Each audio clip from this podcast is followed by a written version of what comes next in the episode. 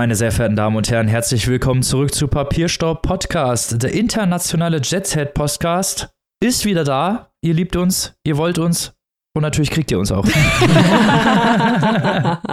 Der bescheidene Podcast trumpft auf. Genau, Voller wir sind, Liebe. Zurück, wir sind zurück im Preislisten-Game, habt ihr wahrscheinlich schon am Titel gesehen. Und natürlich bin ich nicht alleine, sondern wir sind hier alle zugeschaltet aus den relevanten Metropolen der Republik. Zum einen aus dem wunderschönen Hannover, wieder am Start Annika. Hallihallo! Und natürlich auch wieder am Mikro mit dabei aus dem wunderschönen Saarbrücken, Maike. Salü und natürlich auch mit dabei der Mann aus Münster, Robin. Halli, Hallöchen. Ihr habt es wahrscheinlich am Titel schon erkannt. Heute reden wir über den International Booker Prize. Das haben wir ja letztes Jahr auch schon gemacht, haben ein paar Titel vorgestellt. Heute machen wir das natürlich wieder. Haben uns letztes Jahr auch schon richtig darüber gefreut, was alles draufsteht, haben diskutiert und das machen wir heute natürlich auch. Aber bevor wir damit loslegen und ich erstmal erzählen, was hier eigentlich, was ist eigentlich der International Booker Prize etc. pp. Wer steht drauf? Alle Infos kriegt ihr natürlich gleich. Haben wir einen kleinen Hinweis noch zu droppen, denn es gibt natürlich, wir sind ja auch der Preislisten-Podcast. Das heißt, wir gucken uns auch nationale Preise natürlich an.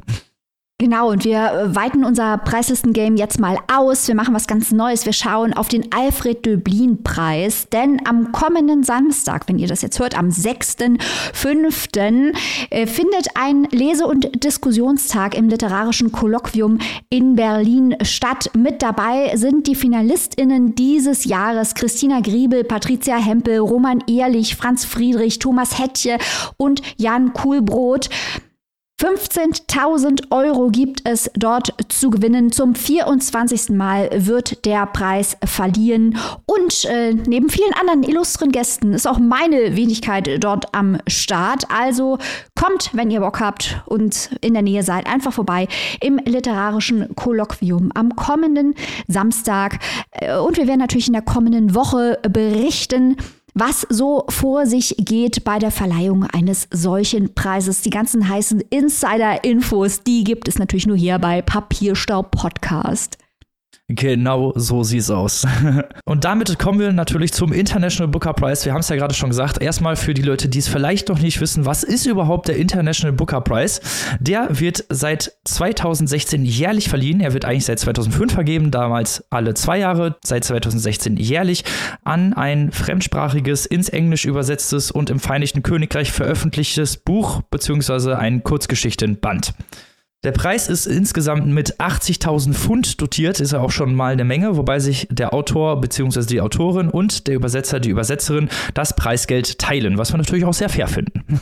Das stimmt. Und äh, Preise vergeben ist ja die eine Sache, aber müssen ja auch die richtigen Leute bekommen. Wenn man mal auf die Liste schaut, wer ausgezeichnet wurde mit dem International Booker, dann fällt einem schon die Kinnlade runter. Da sind lauter Lieblinge dieser kleinen Show dabei. Laszlo Krasner-Hockey, Han Kang, Olga Tokarczuk, David Diop, Marike Lukas Reinewelt und, und, und. Und wir sind natürlich sehr gespannt, wer im Jahr 2023 dazukommt. Genau, und dieser Preis ist nicht nur so toll, weil der schon so viele gute Leute bedacht hat, die Maike gerade aufgezählt hat, sondern weil er natürlich, das äh, ja, ergibt sich ja schon durch die Übersetzung, sehr, sehr international ist. Also wir entdecken hier teilweise Länder, die literarisch nur sehr, sehr selten zum Zuge kommen. Das finden wir natürlich immer besonders spannend. Und der Preis deckt ja auch immer eine, ja, eine recht große Zeitspanne ab, weil natürlich so eine Übersetzung ins Englisch Sprachige auch mal so ein paar Jahre auf sich warten lässt. Äh, Das haben wir hier auch schon häufiger. Deswegen sind da auch viele Bücher dabei, die auf Deutsch schon erschienen sind oder die auch aus Deutschland kommen. Und da hatten wir auch in diesem Jahr einen tollen Contestant auf der Longlist. Dazu auch gleich später noch mehr. Genau, Annika hat es angesprochen. Wir haben Literatur aus allen möglichen Ländern auf der Liste des äh, diesjährigen Booker-Preis. Die Longlist haben wir schon ausführlich besprochen in unserer Steady-Community. Kommt zu unserer Steady-Community, da kriegt ihr die heißen Infos als erste. Wir reden jetzt über die Shortlist und einmal kurz, um euch den Überblick zu geben, was da drauf steht. Wir haben für Spanien Boulder, für Südkorea Whale, aus Guadeloupe im Rennen The Gospel According to the New World, für Côte d'Ivoire die Elfenbeinküste Standing Heavy, dann Bulgarien mit Time Shelter im Rennen und für Mexiko Stillborn. Also eine wirklich sehr, sehr internationale Liste, die einmal fast schon den Globus umspannt. Spannend, spannend. Und auch die einzelnen nominierten AutorInnen sind ja bunt gemischt. Da sind Debüt-Novels dabei, also Debütromane, Erstveröffentlichungen. Da sind VeteranInnen dabei, also Autoren, die schon einiges veröffentlicht haben.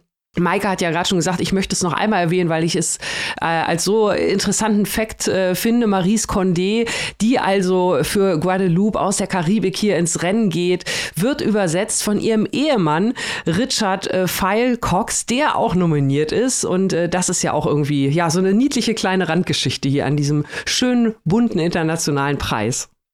Und wie ihr schon merkt, da ist so viel Interessantes dabei. Wir könnten jetzt hier zehn Stunden über die einzelnen Entries sprechen. Wir haben diese Folge allerdings geplant, als die Shortlist noch nicht draußen war und haben nur geschaut, was uns von der Longlist interessiert, was wir gerne lesen wollen. Und da hat sich wieder das Papierstau-eske Fingerspitzengefühl bezahlt gemacht.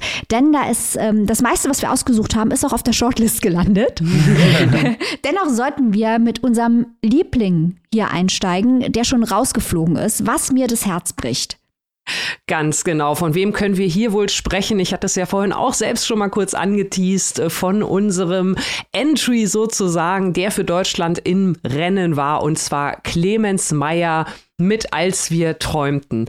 Und hier auch müssen wir nochmal erwähnen, unsere wunderbare Steady-Community, denn Als wir träumten von Clemens Meyer haben wir hier noch nicht in unserer regulären Show vorgestellt, aber wir hatten einen Buchclub zu genau diesem Buch und unsere Mitglieder in der Steady-Community ab einem gewissen Level können halt an diesem Buchclub teilnehmen. Und da haben wir dieses Buch alle gemeinsam gelesen und besprochen und haben alle auch gemeinsam festgestellt, das ist schon ein verdammt geiles Buch. Und natürlich stand es hier hier absolut zu Recht auf der Longlist. Wir hätten es gerne noch weiter oben gesehen. Aber nun ja. Ergänzend noch ganz kurz, äh, bevor ich hier kurz mal was zum Plot erzähle, zu unserem Jubelsturm hier. Ähm, Clemens Meyer ist ein auch Vertreter dieser Roman, als wir träumten über die Baseballschlägerjahre, also die Nachwendezeit. Da gibt es ja viel zu schreiben und viel davon haben wir auch gelesen und viel davon für gar nicht so gut befunden und alles muss sich an Clemens Meyer, als wir träumten, messen lassen. Das war auch noch so ein einhelliges Fazit aus aus dem Buchclub. Und äh, ja, Baseballschlägerjahre in Leipzig, da haben wir es mit einer Jugendgruppe zu tun, die da allerlei äh, durchstehen muss, nachdem dieses System, in dem sie und ihre ganzen Familien aufgewachsen sind, in sich zusammengebrochen ist. Wie hat uns das beeindruckt? Robin, erzähl du mal. Ja, als wir träumten, ein mega geiles Buch. Du hast es ja gerade schon gesagt, wir haben ganz viel über die Baseballschlägerjahre schon gelesen. Hendrik Bolz, Daniel Mühlensiefen, wir hatten ganz, ganz viel hier schon im Programm. Und Clemens Meyer hat halt, wenn man es so mal salopp sagen darf, den Vogel abgeschossen. Und zwar in positiver Art und Weise. Denn sein Buch handelt tatsächlich von den Nachwendejahren und auch der politischen sowie gesellschaftlichen Veränderungen, die in diesen Nachwendejahren vor allem für die Protagonisten in Leipzig stattgefunden hat. Das heißt, es geht halt wirklich auch sehr stark um die politischen Veränderungen. Im Generellen haben wir ja, haben wir es ja hier mit relativ, also einer langen Erzählung über junge Leute zu tun, wie die versuchen, ja, ihr Leben selbst in die Hand zu nehmen, wie sie versuchen, an dieser ganzen Euphorie, die während dieser Nachwendejahre und nach der Wende, nach dem Mauerfall herrschte, teilzuhaben. Und das machen sie auch auf ihre Art und Weise selber auch. Es gibt natürlich ganz viele Szenen mit Drogen und Alkoholmissbrauch, aber natürlich auch viel so über innige Freundschaft und auch, und das darf man ja auch nicht äh, unterschlagen ganz viele gewalttätige Szenen, weil damals auch sehr viel, ja, nee, die Neonazi-Szene wieder einen Schwung gewonnen hat und ganz viele Neonazis durch Leipzig gezogen sind, mit denen sich unsere Protagonisten auch häufiger mal auseinandersetzen in, nennen wir es mal, physischer Weise. Und dieses Buch ist natürlich auch heute noch unglaublich relevant, mhm. denn es beschreibt, die Wurzeln des Aufstiegs des Neofaschismus in der ehemaligen DDR, was dann auch später Clemens Meyer in sehr eindrücklichen Interviews erklärt hat, weil eben diese jungen Leute in dieser Umbruchphase natürlich sich ausleben wollen, genau wie Robin gesagt hat, aber um sie herum die Erwachsenen die Arbeit verlieren, verzweifelt sind, nicht mehr klarkommen, viele Jugendliche sich selbst überlassen werden, auf den Trümmern tanzen, in den Ruinen spielen und dort eine, eine Jugend verleben, wie wir wir drei Wessis äh, das uns gar nicht richtig vorstellen können. Also ich habe unheimlich viel gelernt, auch durch dieses Buch. Und man lernt eben auch viel über das heutige Ostdeutschland und natürlich das heutige Gesamtdeutschland, wenn man Clemens Meyer als wir träumten liest. Also, dass das nicht gewonnen hat, das ist ein Hammer. das ist eine ja. Frechheit, dass es nicht ja. mal auf der Shortlist steht hier. Was, ja. was soll das? Also ganz ehrlich, ich habe das Gefühl, und das hatten wir ja auch schon gesagt, als wir das, die äh, Longlist in unserer Steady-Community besprochen hat, dass als wir träumten mit den Worten bezeichnet wurde, Trainspotting für Ostdeutschland. Was wir damals schon sehr fragwürdig nein. fanden. Nein. Einfach nein. Das hat damit gar nichts zu tun. Es geht, also es hat auch so unfassbar viele interessante Themen. Wir haben natürlich auch so dieses toxische Männlichkeitsthema und auch die Perspektivlosigkeit für junge Erwachsene mhm. in den neuen Bundesländern kurz nach der Wende. Das sind halt auch ganz viele interessante Themen und auch ästhetisch unfassbar interessant verarbeitet.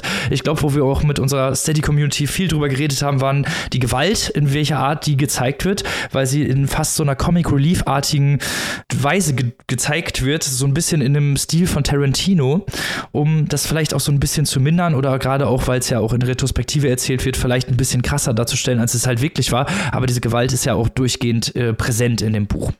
Clemens Meyer ist einfach einer der besten Autoren, äh, die wir in Deutschland haben. Spitzentyp. Ja, und ich finde, genau so. äh, was, was ja auch noch zeigt, wie gut dieses Buch ist, ist, dass es ja jetzt auch in diesem Jahr 2023 immer noch relevant genug ist, um für diesen Preis nominiert zu werden. Denn, das hatten wir eingangs gesagt, Veröffentlichungen lassen manchmal so ein bisschen auf sich warten. Es wurde in der deutschen Version erst veröffentlicht im Jahr 2006, ist aber, wie gesagt, immer noch relevant, immer noch aktuell, immer noch das Werk, an dem sich alle anderen messen lassen müssen. Ist, und das ist der eigentliche Gewinner des Booker-Preises. Egal, was jetzt als nächstes so, kommt. Genau. Zumindest für uns. Ja. Aber auch das nächste Buch hat bei, zumindest bei uns hohe Wellen geschlagen und wurde von uns hart gefeiert, denn es ist das erste bulgarische Buch, was hier auf der International Booker List überhaupt nominiert wurde. Und das ist Zeitzuflucht von Georgi Gospodinov. Ganz genau. Die englische Übersetzung ist selbstverständlich äh, dort nominiert, aber wie Robin schon sehr zu Recht hier unterstreicht, auch die unter euch, die lieber auf Deutsch lesen, können zu diesem Buch schon greifen. Gospodinovs Zeitzuflucht beschäftigt sich mit einem Europa, das sich aufgrund äh, der düsteren Umstände und der vielgestaltigen Belastungen der Gegenwart einer toxischen Nostalgie hingibt. Ähm, das alles beginnt mit einer Klinik für Alzheimer-Patienten, wo einzelne Räume nach unterschiedlichen Dekaden des 20. Jahrhunderts ausgebaut werden. Das ist ja etwas, was man wirklich medizinisch gerne mit Alzheimer-Patienten macht, um ihnen ein Sicherheitsgefühl zu geben. Gibt es bestimmte Gegenstände aus ihrer Jugend, aus vergangenen Zeiten. Aber hier wird es eben ins Extrem getrieben und endet damit, dass jedes Land in Europa sich überlegt, in welcher Dekade es eigentlich am liebsten Zuflucht finden würde. Das ist selbstverständlich sind das in Deutschland die 90er Jahre, wen wundert es? In anderen Ländern dann natürlich je nach ähm, politisch-gesellschaftlicher Lage andere Jahrzehnte und das ist einfach wahnsinnig interessant, weil es sich auf sehr kreative Art und Weise mit äh, dem Wunsch der Flucht aus dem Heute befasst. Äh, was natürlich eine sehr, sehr gefährliche Tendenz ist, die auch immer radikalen politischen Strömungen äh, Vorschub leistet. Der Wunsch, dass die all, gute alte Zeit zurückkommt, die natürlich niemals so gut war, wie sie in der Erinnerung teilweise sich zurechtgeschustert wird. Und Gospodinov findet einen sehr kreativen Ansatz, sich mit diesem Phänomen zu beschäftigen. Oder wie hast du es gelesen, Robin? Ich, ich kann dir nur voll zustimmen. Wir hatten auch in unserer, in unserer Folge, falls ihr da noch mal eine längere Diskussion zwischen uns hören wollt, in Folge 202, ein bisschen Service am, Kund und, am Kunden und der Kundin hier, hatten wir uns darüber unterhalten, wie interessant auch diese Art des Eskapismus gemacht ist, dass die Leute, wie du es schon gesagt hast, sich halt in eine Zeit zurückpflichten, die sie selber halt als gut empfunden haben oder die sie selber als schön empfunden haben, obwohl eben ganz genau klar auch ist, dass auch selbst in den 90ern gab es Krieg. Äh, also in allen Zeitzonen gab es Krieg. Es ist dann halt nur diese persönliche Erinnerung der Leute, die sich in ihre eigene Vergangenheit flüchten. In eine Vergangenheit, wo sie sich vielleicht mit politischen oder gesellschaftlichen Themen noch nicht so auseinandersetzen mussten, wie sie das vielleicht als Erwachsene tun mussten oder als, äh, oder zumindest jetzt in dem Zeitalter, sagen wir es mal so. Und das fand ich, fand ich wirklich interessant gemacht, zumal halt der Roman ja auch ästhetisch relativ interessant gestaltet ist. Es wird ja hinterher immer fragmentarischer und ich finde, Gospodinov zieht einen hier auch wirklich gut in seine Geschichte rein und macht so ein interessantes, ja, fast schon philosophisches Gedankenexperiment. Ja, Gospodinov hat auch in einem Zeitungsartikel, das fand ich auch sehr interessant, eine Verbindung zwischen der russischen Invasion ähm, der Ukraine und seinem Roman hergestellt, weil er eben sagte, ich paraphrasiere das jetzt mal, dass man versucht, eine Vergangenheit heraufzubeschwören, die es so noch nie gegeben hat und sich mit genau diesem Impuls auch sein Buch befasst. Er fragt also hier in diesem Artikel, When does everyday life turn back to history and why, when everything has already happened? Also diese Schleifen, diese Möbius-Schleifen äh, der Geschichte, die teilweise nur in der Erinnerung äh, stattfinden. Überhaupt, wie funktioniert Erinnerung? Was hat diese Sehnsucht nach gestern mit 1939 zu tun? Das sind Fragen, die Gospodinov hier auf vielen Ebenen aufwirft.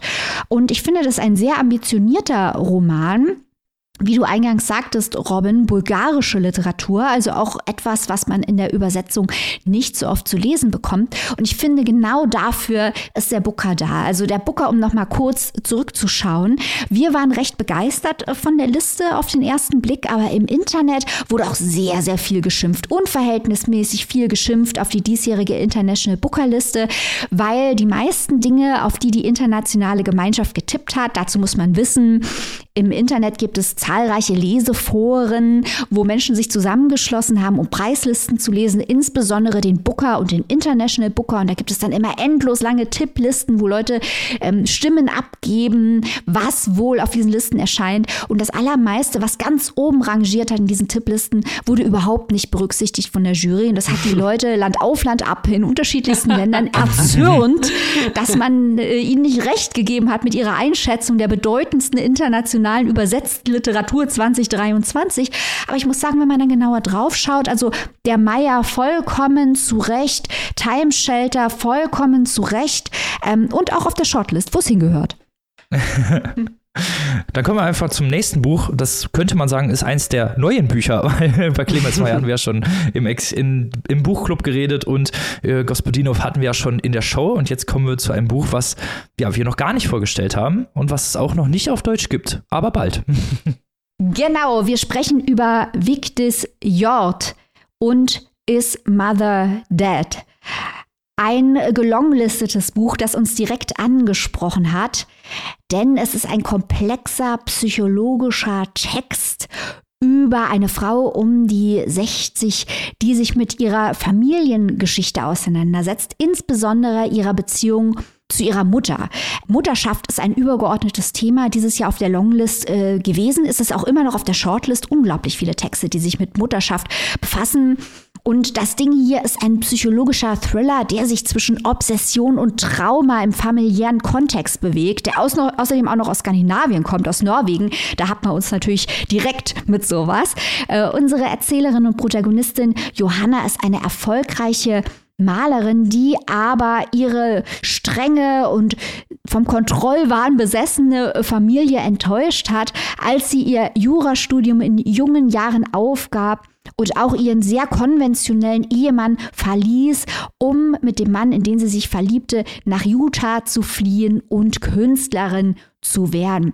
Ihre zwei populärsten Gemälde heißen äh, Mutter und Kind Teil 1 und Mutter und Kind Teil 2.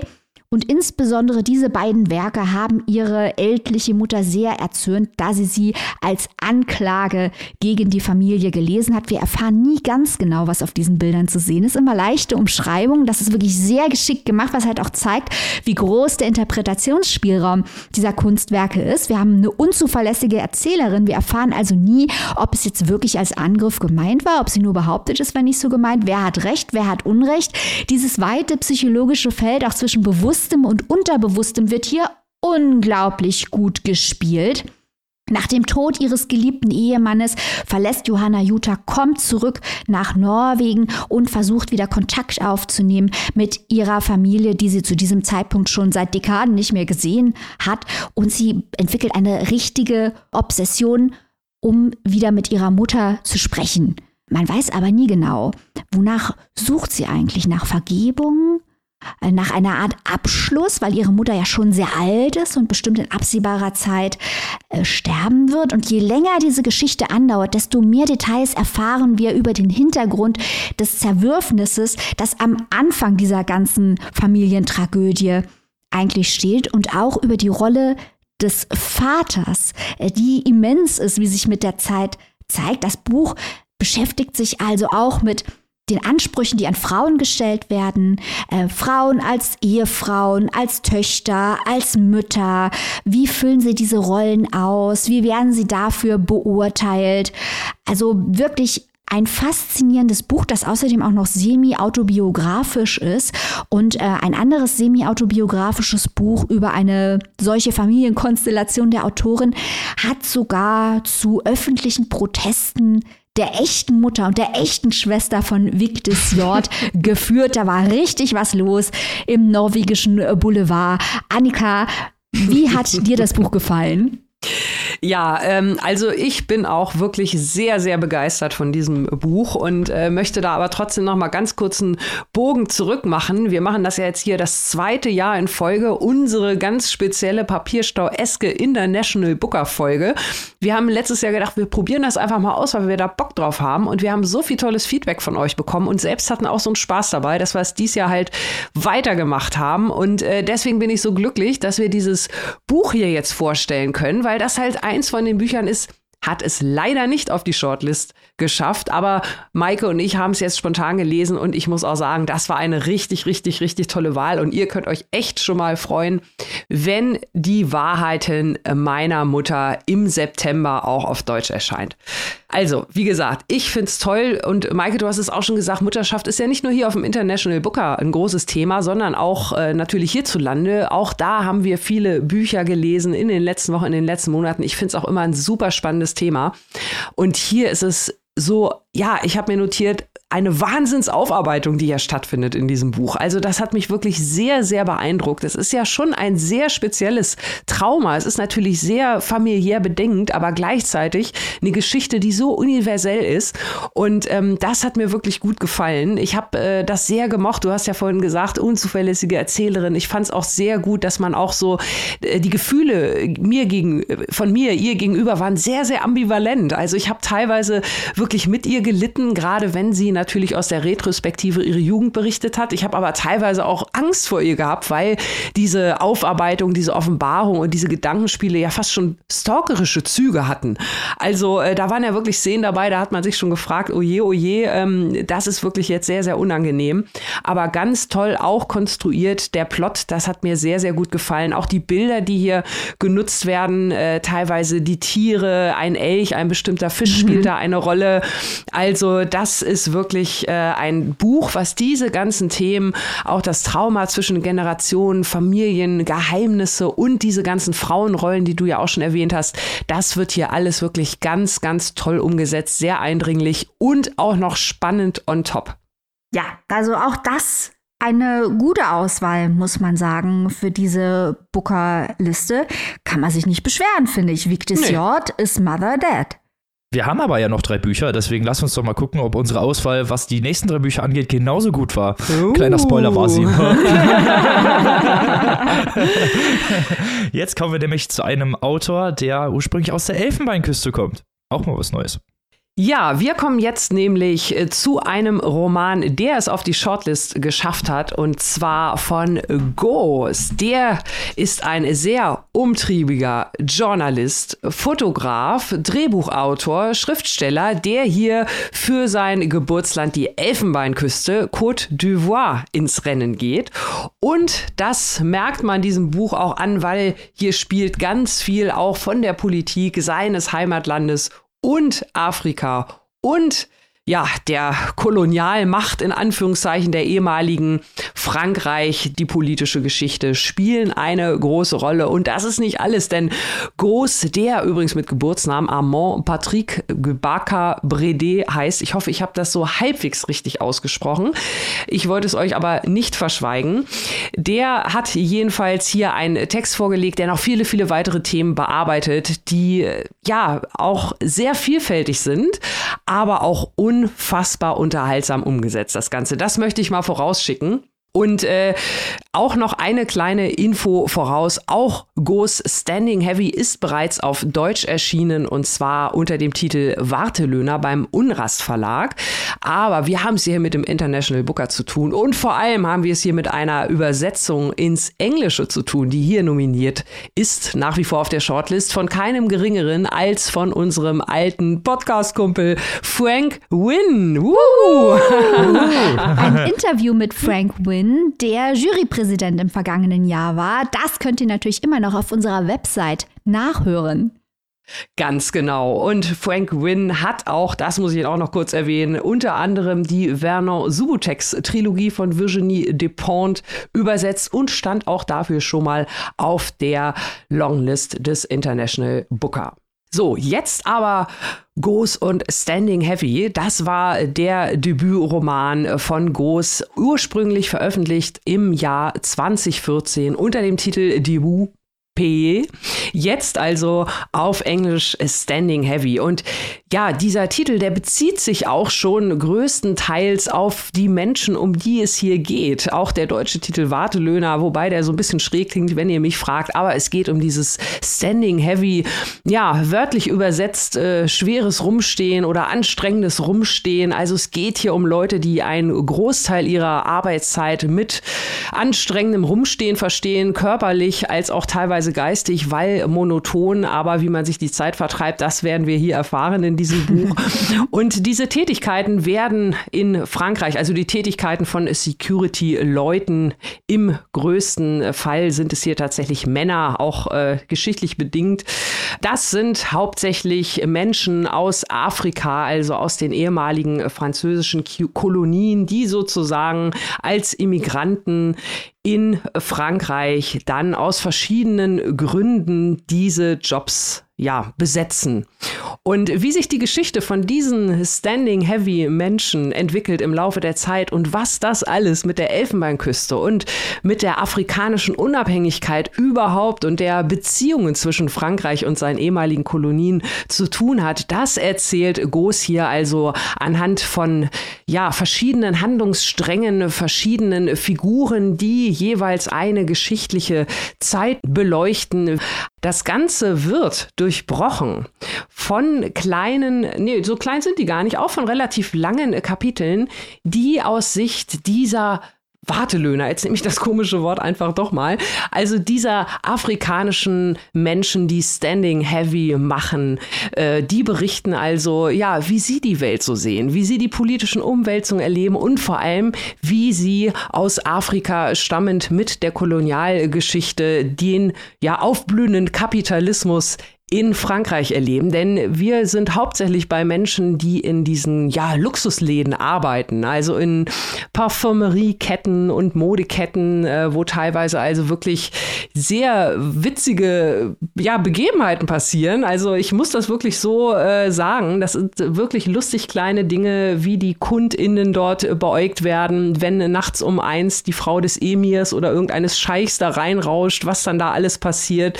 Das ist sprachlich sehr sehr, gewitzt, ähm, sehr, sehr lustig und ich hatte da wirklich einen, einen Riesenspaß, weil ich das Gefühl hatte, ich habe auf so vielen unterschiedlichen Ebenen so viel über so viele afrikanische Länder gelernt, weil natürlich auf der einen Seite die Elfenbeinküste schon im Vordergrund steht, aber Ghost das gerade auch in diesen anderen Kapiteln, also wirklich die gesamte Community sehr fein schildert, ähm, wie sie sich auch unterscheiden, teilweise in der Art, wie sie Französisch sprechen. Also das fand ich sehr interessant und ähm, hat das vielfältige, schöne Bild da nochmal sehr deutlich gezeichnet. Also ich habe mich rundum unterhalten gefühlt, weil es ist ein politischer Roman, bei dem man viel lernt, aber bei dem man auch super viel Spaß hat und von daher ist es für mich ein auf jeden Fall guter Contestant hier für den International Booker und ich fand auch die Übersetzung von Frank Wynn richtig, richtig geil. Also ich habe mich gefreut, dass ich endlich mal was von ihm übersetztes lesen konnte. Äh, Subutex hatte ich ja damals die deutsche Übersetzung gelesen, die auch sehr gut war, aber jetzt mal Frank Wynn und ähm, das ist schon ein guter. Das hat richtig Spaß gemacht. Wie hat es euch denn gefallen? Ja, ich habe das Gefühl, dass hier ist auch wirklich ein Text, der Frank Wynn entgegenkommt, ja. wenn man ihn kennt. äh, weil Ghost arbeitet mit diesen, hast du ja auch schon gesagt, Annika, mit diesen scharfen, satirischen Beobachtungen. Unsere drei Hauptfiguren kommen äh, aus Côte d'Ivoire nach Paris und arbeiten als Wachleute. Ferdinand, Osiri und Kassoum und schauen eben, also sie werden äh, explizit auch aus rassistischen Gründen eingestellt. Das ist äh, mhm. das Bild vom gefährlichen schwarzen Mann, der am Eingang steht und als Ladendetektiv aufpasst, dass da nichts geklaut wird. Und die stehen eben dort und das Buch geht ja auch geht unheimlich viel um Kolonialismus, um Ausbeutungsverhältnisse und diese Wachleute haben eben die Möglichkeit, sich über diese diesen leeren, traurigen pathetischen Konsum der Leute ähm, lustig zu machen. Sie sind diejenigen, die marginalisiert sind von der französischen Gesellschaft, aber gleichzeitig haben sie eine gewisse eine gewisse moralische Überlegenheit, wenn sie eben sehen, wie die Leute dabei Sephora ist äh, der Hauptladen, um den es da geht. Es geht auch um Klamottenladen mit welcher Ernsthaftigkeit äh, dort Faltencremes und Nippes und Tops und weiß der Teufel was gekauft werden. Und diese Sprache, diese satirische Sprache der Männer, die aus dem kolonialisierten Land in das Land der Kolonialherren kommen und gucken, wie der Kolonialherr sich da um irgendwie Hosen im Angebot schlägt. Diese Sprache, die ist einfach der Hit und Frank Wynn ist der Typ, um das zu übersetzen, weil er einfach, ja, der ist auf einer, der kann sich, glaube ich, sehr gut in diesen besonderen Witz reinspüren. Und das ganze Ding hat ja auch einen unglaublich experimentellen Charakter, weil es so auseinander driftet, sehr fragmentarisch angelegt. Und das ist natürlich auch was, was äh, Frank Wynn liegt, was wir spätestens seit Subutex wissen. Das stimmt. Mir hat es auch wirklich ganz gut gefallen. Also mir waren an einigen Stellen, muss ich sagen, gerade was so diese Kaufhaus- äh, und Parfümerienabteilung beziehungsweise diese Textpassagen angeht, war es teilweise ein bisschen zu fragmentarisch, aber ehrlich gesagt fand ich diese ganze ästhetische Idee unfassbar interessant, zumal ja auch äh, eben, ihr habt es ja bald schon gesagt, so diese politischen Begebenheiten an der Elfenbeinküste, die auch immer wieder mit eingebracht werden und auch die Vergangenheit der Protagonisten, wie sie nach Frankreich gekommen sind und auch wie sie sich gegenseitig helfen in Frankreich, sind halt Leute, die sans papier, sagt man auch, also Menschen ohne Papiere, die dort arbeiten und auch eingestellt werden und äh, da die Regierung nicht so genau hinschaut, aber wenn es dann darum geht, irgendwas dicht zu machen oder die Lebensräume dieser Menschen ähm, ja wegzurationalisieren, nennen wir es mal, dann, äh, dann ist doch auf einmal wichtig, wer da Papiere hat und dann ist auch alles egal. Also das ist diese ganzen kolonialistischen und teilweise auch sehr rassistischen Bilder, die hier porträtiert werden und zwar auf eine ziemlich zynische Weise. Äh, fand ich wirklich gut, äh, zumal ich das ästhetisch halt auch sehr interessant fand, einfach mal immer diese abwechselnde Betrachtungsweise der verschiedenen Charaktere zu sehen, die auch aus unterschiedlichen Gründen nach Frankreich gekommen sind und äh, die ja diese diesen Arbeitsalltag. Also ich habe mich auch unfassbar krass amüsiert über diese Darstellung von Leuten, die in diesen Kaufhäusern rumlaufen und wie die sich benehmen und auch worauf die Wachmänner äh, in diesem Fall achten müssen. Häufig ist ja ne, deswegen Standy Heavy oder Wartelöhner, dass sie halt häufig nur rumstehen und eigentlich mehr Ziele sind, um zu zeigen, hier wird aufgepasst. Oder es gibt ja auch einen, der arbeitet in so einer äh, alten Fabrik, wo überhaupt nicht niemand mehr ist. Ähm, aber darum geht es halt um diese um diese dieses, um dieses Bild und auch eben um diesen Arbeitsalltag. Und das hat mir, hat mir wirklich sehr gut gefallen, ähm, zumal ich die Beziehung äh, auch immer wieder interessant gezeigt fand, weil ja auch immer wieder Charaktere, die man vorher beleuchtet bekommen hat, dann in späteren Zeiten nochmal auftauchen und dann eine ganz andere Position innehaben und teilweise halt selber eine Firma haben und dann ähm, die späteren Protagonisten einstellen. Ja, ähm, ich fand das auch super. Ich möchte nur noch mal ganz kurz äh, erwähnen, weil wirklich diese kleinen Snapshots da aus diesen Shops so amüsant waren.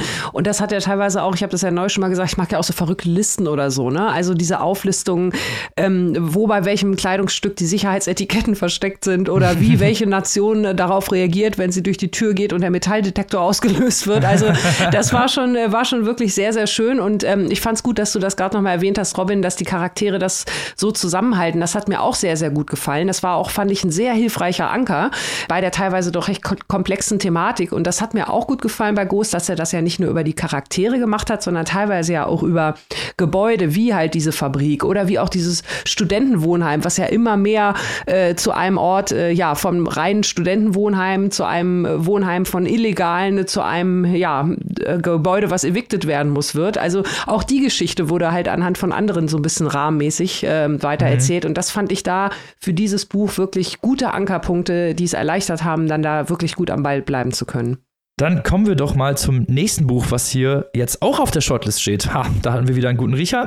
Und zwar ist das Boulder von Eva Balthasar.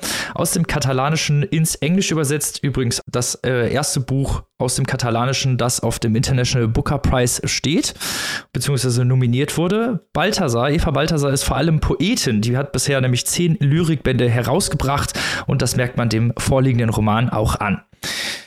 Ganz kurz mal zum Plot. Wir haben eine Protagonistin, die arbeitet auf einem Frachtschiff, das vor der Küste von Chile liegt und zwischen Insel und Festland hin und her fährt. Dort arbeitet sie als Köchin. Vorher hat sie in größeren Küchen gearbeitet, kommt jedoch mit der Arbeit im Team schlecht zurecht und ist dort auf diesem Frachtschiff ein bisschen frei, wenn auch isoliert. Sie geht häufig an Land, wenn das Schiff beladen wird und bedrängt sich in ja, etwas schummrigen Bars, nennen wir es mal. Dort lernt sie eines Tages Samsa kennen, eine Geologin, die für einen großen Ölkonzern arbeitet. Die beiden fangen eine Beziehung an. Samsa nennt unsere Protagonistin immer Boulder, weil sie wie ein standhafter, isolierter Felsen wirkt, der allen Naturelementen ausgeliefert ist und trotzdem stehen bleibt, also sehr standhaft ist.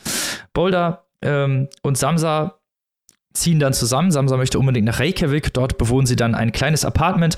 Samsa verdient mehr Geld als Boulder. Die arbeitet, macht so kleine Nebenjobs und fühlt sich aber zusehends von Samsa und dieser ganzen Atmosphäre in Reykjavik isoliert. Samsa möchte dann irgendwann Mutter werden und Protagonistin stimmt den Vorschlag eher widerwillig zu.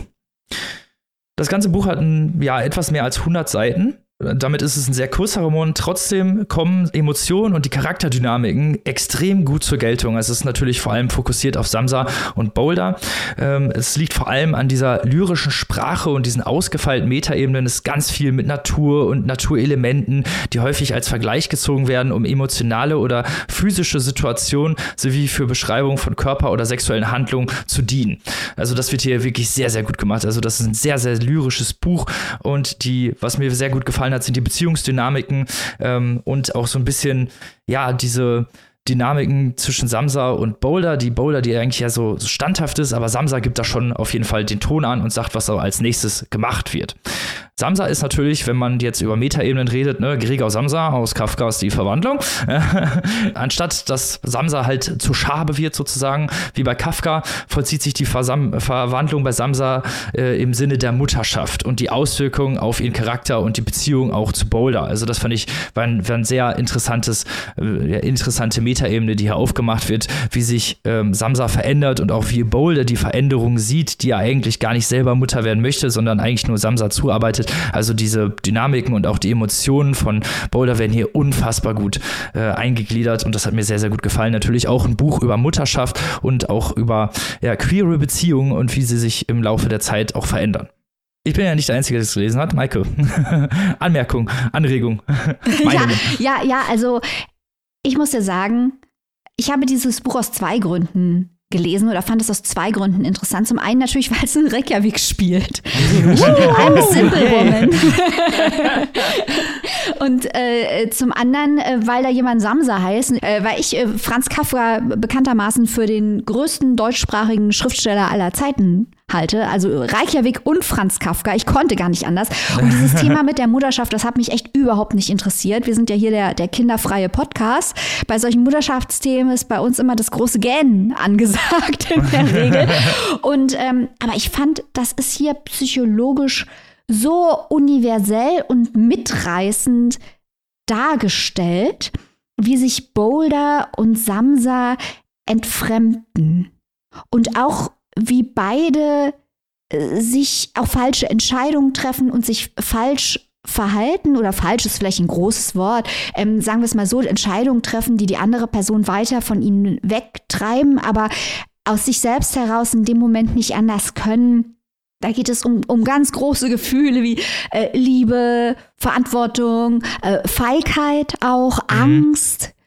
Und es ist so interessant, weil der Text sprachlich, genau wie du sagst, Robin, das ist eine Lyrikerin, das ist sprachlich so fein gearbeitet, das ist so fantastisch, das ist niemals mit dem Holzhammer und wie das oszilliert, gerade durch diese Boulder-Figur, die eben ist wie dieser isolierte Stein, aber gleichzeitig sich ja nach Verbindungen sehnt. Auf diesem Containerschiff, mhm. wo sie mhm. arbeitet, da reist sie auch immer hin und her zwischen der Insel und dem Festland und das ist eigentlich in dem ganzen Text im metaphorischen Sinne so, dass sie zwischen Insel und Festland pendelt und äh, sich nicht entscheiden kann, sich nicht entscheiden will und gleichzeitig Samsa ihr auch etwas zumutet, was sie nicht leisten kann, aber Samsa aus ihrer Position natürlich auch nicht anders kann. Und ich bin wirklich die ganze Zeit dran geblieben, um diese feinen psychologischen Beobachtungen in dieser fantastischen, mitreißenden Sprache zu lesen also Wahnsinn. Und was ich auch noch mal sagen will, wir sind ja auch hier der Podcast, der immer die widerständigen Frauen haben will. Also wir lachen ja über die Art der Literaturkritik, die sagt, ja, die Figur, die muss ja auch sympathisch sein. Hier war mir niemand sympathisch und das ist ja gar nicht relatable. Ob jemand sympathisch ist oder nicht, das ist im wahren Leben sehr, sehr wichtig, aber in der Literatur eine komplette Quatschkategorie. Und dieses Buch beweist es wieder, weil in diesem Buch kommt nicht eine einzige sympathische Figur vor. Ja, das und stimmt, ja, das stimmt. Ja, also alle maximal unsympathisch und total unrelatable. Nicht nur wegen diesem Mutterschaftsthema, sondern sondern generell als Personen extrem weit äh, von uns dreien weg.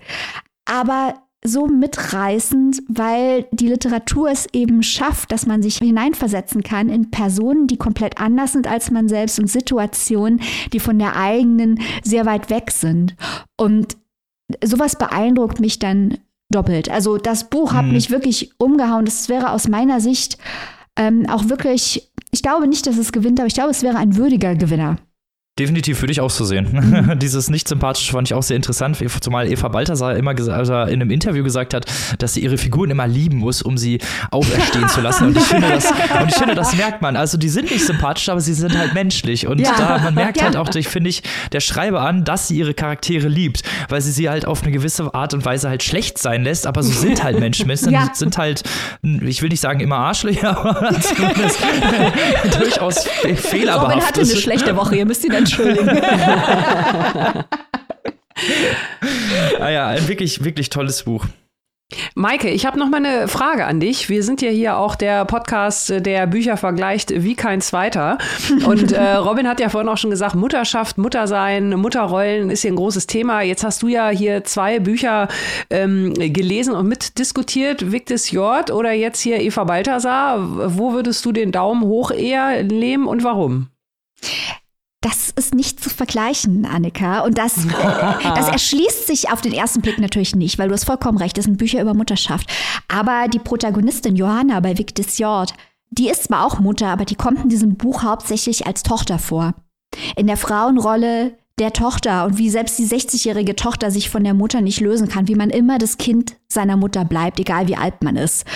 Und hier haben wir eine queere Frau, die in eine Mutterrolle gedrängt wird, die sie nie wollte. Also ein komplett anders, komplett anders, auch sprachlich komplett anders. Victus Jord habe ich als äh, sprachlich sehr klar, sehr schnörkellos empfunden. Psychologisch intelligent ist natürlich auch diese Stimme von Johanna, die eine ganz mhm. andere Klarheit hat und mehr durch das Unzuverlässige lebt, würde ich sagen. Das Interesse kommt dadurch, dass sie eine unzuverlässige Erzählerin wird, wie immer klarer ist.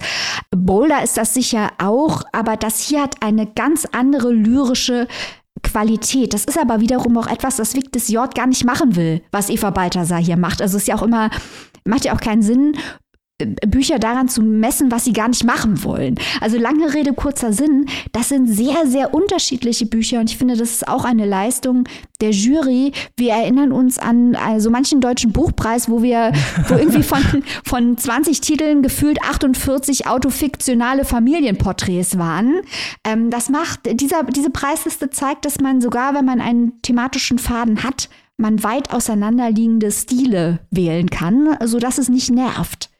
Das finde ich auch sehr, sehr begrüßenswert oder finden wir natürlich generell sehr begrüßenswert, wenn Themen so variantenreich ähm, verarbeitet werden. Und äh, vielen Dank für dieses flammende Plädoyer. Ich finde das gut. Also sind jetzt beide, beide Bücher Daumen hoch. Richtig. Lange Rede, kurzer Sinn. Macht die Entscheidung nicht leichter, aber nun. so, damit kommen wir doch mal jetzt schnell zum letzten Roman, den wir hier noch euch schnell vorstellen möchten. Und zwar zu einem Autor aus Südkorea. Genau, uns läuft die Zeit hier mal wieder davon, wenn wir über Bücher reden und so weiter. Ihr wisst ja, wie das ist. Aber noch einen Shortlist-Titel haben wir hier ausgewählt, den wir noch schnell ansprechen möchten, weil es einfach ein Buch voller Widersprüche ist, äh, das viele Fragen stellt, die wir nicht beantworten können, die wir aber spannend finden. Die Rede ist von Whale von Myungwang Chon. Auch das Buch gibt es schon auf Deutsch, das heißt Der Wahl. Es ist auch wenig überraschend, dass es es schon auf Deutsch gibt. Es wurde nämlich erst veröffentlicht. Es handelt sich um einen Debütroman im Jahr 2003. Dieses Buch ist 20 Jahre alt und wird in Südkorea als zeitgenössischer Klassiker schon gesehen.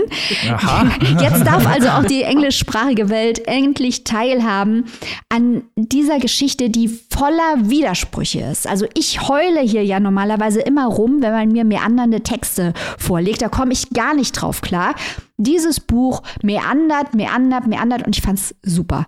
Ich war die ganze Zeit dran, weil diese Charaktere und auch das Storytelling faszinierend sind, auch wenn sie vollkommen implausibel und over the top sind. Es ist ein Buch der Extreme. Es meandert, es hat extreme Figuren, es hat extreme Twists.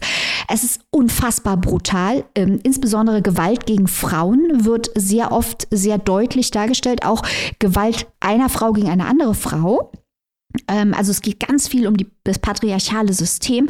Gleichzeitig ist das Buch unglaublich lustig, noch ein Gegensatz. Und es hat magische Elemente, um die Realität besser zu illustrieren. Also auch hier ganz, ganz ambitioniert die Art der Literatur, die wir auf so einer Liste sehen wollen. Worum geht es da überhaupt? Es geht um den Übergang von Südkorea in die kapitalistische Moderne äh, wurde entsprechend auch schon häufiger mit äh, große Erwartungen verglichen, auch mit äh, 100 Jahre Einsamkeit. Äh, Finde ich ein bisschen abwegig den Vergleich, aber okay. Also ihr seht jedenfalls, die ganz großen Klassiker der Weltliteratur werden hier bemüht, um diesem Buch gerecht zu werden. Äh, das Buch erzählt die Geschichte von drei Frauen, die sich den wandelnden Umständen der koreanischen Gesellschaft anpassen und dort überleben möchten, während eine Konstante natürlich immer gleich bleibt, der Sexismus, dem sie ausgesetzt sind. Wir haben eine Protagonistin Gumbok, die flieht aus ihrem ländlichen Zuhause, wo sie ein wirklich äh, trauriges und tragisches Leben als junges Mädchen führen musste geht dann Beziehungen mit verschiedenen Männern ein, die ihr helfen zu überleben, später auch sozial aufzusteigen. Sie hat ein sehr großes wirtschaftliches Geschick, was ihr natürlich bei dem aufsteigenden Kapitalismus um sie herum sehr entgegenkommt. Sie startet verschiedene Unternehmen und das ambitionierteste ist äh, ein titelgebendes Kino hier. Dieses Kino hat nämlich die Form eines Wals. Deswegen Whale. Gumbok sehr brutal quält und vernachlässigt die zweite Protagonistin, das ist nämlich ihre stumme Tochter. Die hat eine eigene Storyline und auch eine einäugige Frau, die eine Armee von Bienen dirigiert und wiederum ein komplett anderes familiäres Trauma in der weiblichen Linie hineingeboren wurde. Diese drei großen epischen Geschichten sind miteinander verwoben und meandern eben insofern, als die kleineren Charaktere immer wieder seitenlange einzelne Backstories bekommen, um eben die gesellschaftlichen Verhältnisse aufzuzeigen. Das Ganze aber wirklich, auch hier kann man mal einen Tarantino-Vergleich bemühen, ähm, sehr grell häufig, sehr brutal, sehr laut, was aber auch den Spaß ausmacht. Wir haben hier auch einen Gangster, der noch wichtig wird, der eine Rolle spielt, der bei den Jakuza war und sich gerne mal Finger abhackt, einen nach dem anderen. Also ein unglaubliches Konzept und ähm, man merkt, wie groß die narrative Kontrolle dieses Autors ist, dass es nicht vollkommen außer Kontrolle gerät. Also es geht hier um das soziale Klima in Südkorea in der fünften und sechsten Republik voller magischer Elemente, ganz viel Sozialkritik wird hier in diesen lustigen und brutalen und wilden äh, Geschichten rübergebracht, sodass man, ja, das ist wieder der Klassiker, die soziale Kritik funktioniert am besten, wenn man sie nicht mit dem Holzhammer serviert, sondern in schlau verpackten Geschichten. Genau das wird hier gemacht. Und immer wieder kommt die Geschichte zurück zur Frage, wie Frauen in einer antagonistischen, äh, gnadenlosen Welt überleben, wie diese Welt sie für ihre Maßnahmen verurteilt und auch wie Frauen untereinander, ganz wichtiges Thema, untereinander sich bestrafen für ihre Entscheidungen. Also ich war wirklich fasziniert von diesem Buch Whale. Ich bin gespannt, also Leute, wer gewinnt den Booker? Hm. Also ich, ich muss uns erstmal, ich muss uns erstmal ganz kurz loben, ausnahmsweise mal, äh, was wir hier wirklich für eine, schöne, für eine schöne Auswahl. Also ja, gerade auch so im Hinblick, wir hatten ja in den vergangenen Wochen durchaus mal so ein Buch, wo, naja, äh, wo wir jetzt vielleicht nicht ganz so abgefeiert haben. So, dabei möchte ich es mal belassen an dieser Stelle. Aber diese Bücher, die wir uns hier ausgesucht haben, also nicht nur vier Treffer von der Shortlist, die ja nur sechs Titel umfasst, sondern auch sechs äh, Treffer mit wirklich guten Buchempfehlungen. Das ist doch schön, weil ich fand, das hört sich, äh, Whale hört sich auch richtig, richtig geil an. Vor allem hört sich total nach einem Buch für mich an. Ja, Annika, ja, also das äh, ist wirklich ähm, eine Familiengeschichte, eine epische Geschichte und die dann noch over the top ist. Da steht eigentlich dein Name drauf auf dem ja, Buch. Ja, irgendwie schon. Ne? Robin, wäre das auch was für dich? Ja, auf jeden Fall. Das klingt so geil. Also wenn Maike sagt, dass, die, dass sie das Meandern nicht gestört hat, ne, dann ja. bin ich ja sowieso schon mal voll dabei. Weil wenn das, wenn das nicht stört, also, dann muss schon was heißen, ne? müssen wir so. Und ich glaube ja tatsächlich, wenn ich hier mal einen kleinen Guess abgeben soll, dass Whale tatsächlich auch gewinnt. Oder Time Shelter. Ist jetzt mein Guess. Oh, ich ich habe wirklich so ein großes äh, Problem. Ich glaube auch, Whale könnte gewinnen. Time Shelter könnte gewinnen, eben auch, weil es die jetzige politische Lage abbildet, obwohl es natürlich viel früher geschrieben wurde. Mein Herz wünscht sich auch wahnsinnig Ghost und Frank Wynn vorne stehen und den Preis entgegennehmen zu sehen. Also das wäre auch dieses Duo, das wäre auch ein Traum. Schwierig. Ja. Annika, was meinst du? Fände fänd ich auch. Also ich würde mich auch total für Frank Wynn und Ghost freuen, auch gerade in diesem Duo, wie du es gerade schon gesagt hast. Ich tippe irgendwie so ein bisschen auf Boulder. Ähm, Aha. Ja, irgendwie so, nach dem, was aha, ihr auch so erzählt aha. habt, irgendwie, ich finde Katalan, irgendwie äh, queer Storyline, Mutter, lyrische Sprache. Also ich glaube, das, das tickt viel ab und auch die zwei Bücher von der Shortlist, die wir jetzt nicht eingehend besprochen haben, auch Maurice Condé, die wird ja immer als Favoritin für den Literaturnobelpreis gehandelt. Mhm. Auch nicht ganz abwegig, die gute Frau hier auszuzeichnen für äh, The Gospel According to the New World. Mhm. Ähm, ich habe gesehen, äh, Guadalupe Nettel für Stillborn ist sehr, sehr umstritten. Aber andererseits, äh, die internationale Booker-Community hat auf diese Jury schon so eingeprügelt. Wenn jetzt das Buch gewinnt, das würde dem fast doch den Boden ausschlagen. Da hätten wir richtig eine Woche lang richtig Alarm im Internet. Das wäre auch lustig.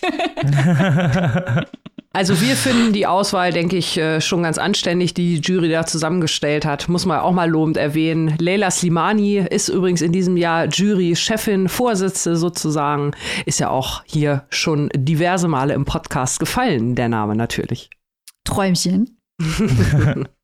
Und mit diesen schönen Worten hoffen wir natürlich, dass euch unsere diesjährige International Booker Prize Extravaganza gefallen hat, dass ihr uns gerne gelauscht habt und wir sind natürlich, machen wir das nächstes Jahr auf jeden Fall wieder, oder, Leute? Ja, aber hallo? Na klar, na klar. sicher, sicher. Das können wir uns ja nicht mehr Preislisten-Podcast schimpfen und das geht schon mal gar nicht. Wir haben einen Ruf zu verteidigen, Robin. genau, genau, genau so ist es. Wie immer möchten wir natürlich am Ende der Show nochmal unserer besten, tollsten und schönsten Community danken, unserer Steady Community, die uns bei der Produktion unserer Show unterstützt, finanziell und natürlich auch mit Leidenschaft. Dankeschön. Dankeschön. Wenn ihr Teil unserer Community werden wollt, was ihr auf jeden Fall tun solltet, da gibt es dafür ganz viele Wege. Maike erzählt euch jetzt mal ganz kurz, wie das funktioniert.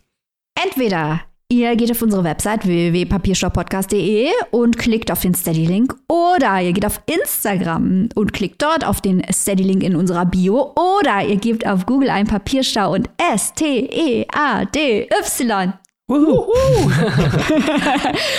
äh, sucht euch dort ein Mitgliedschaftslevel unserer Steady Community aus. Oder wenn ihr sagt, nein, dauerhafte Bindungen, die machen mir Angst. Ich bin bindungsscheu. Ich, ich möchte hier keine Abos und so. Äh, ihr könnt auch einmalig äh, Geld auf uns werfen. Da geht ihr einfach auf unsere Website, da seht ihr unsere Bankverbindung und dann überweist ihr uns, äh, was immer ihr wollt. Jeder Euro hilft bei der Produktion dieser wunderbaren Show. Genau so sieht's aus. Und mit dieser wunderbaren Show sind wir natürlich an, in der nächsten Woche wieder voll am Start, wie sich das gehört. Bis dahin, liebe Leute, wie immer, gehabt euch wohl, lest was Gutes und bleibt bitte gesund. Bis nächste Woche. Auf Wiederhören. Tschüss. Tschüss.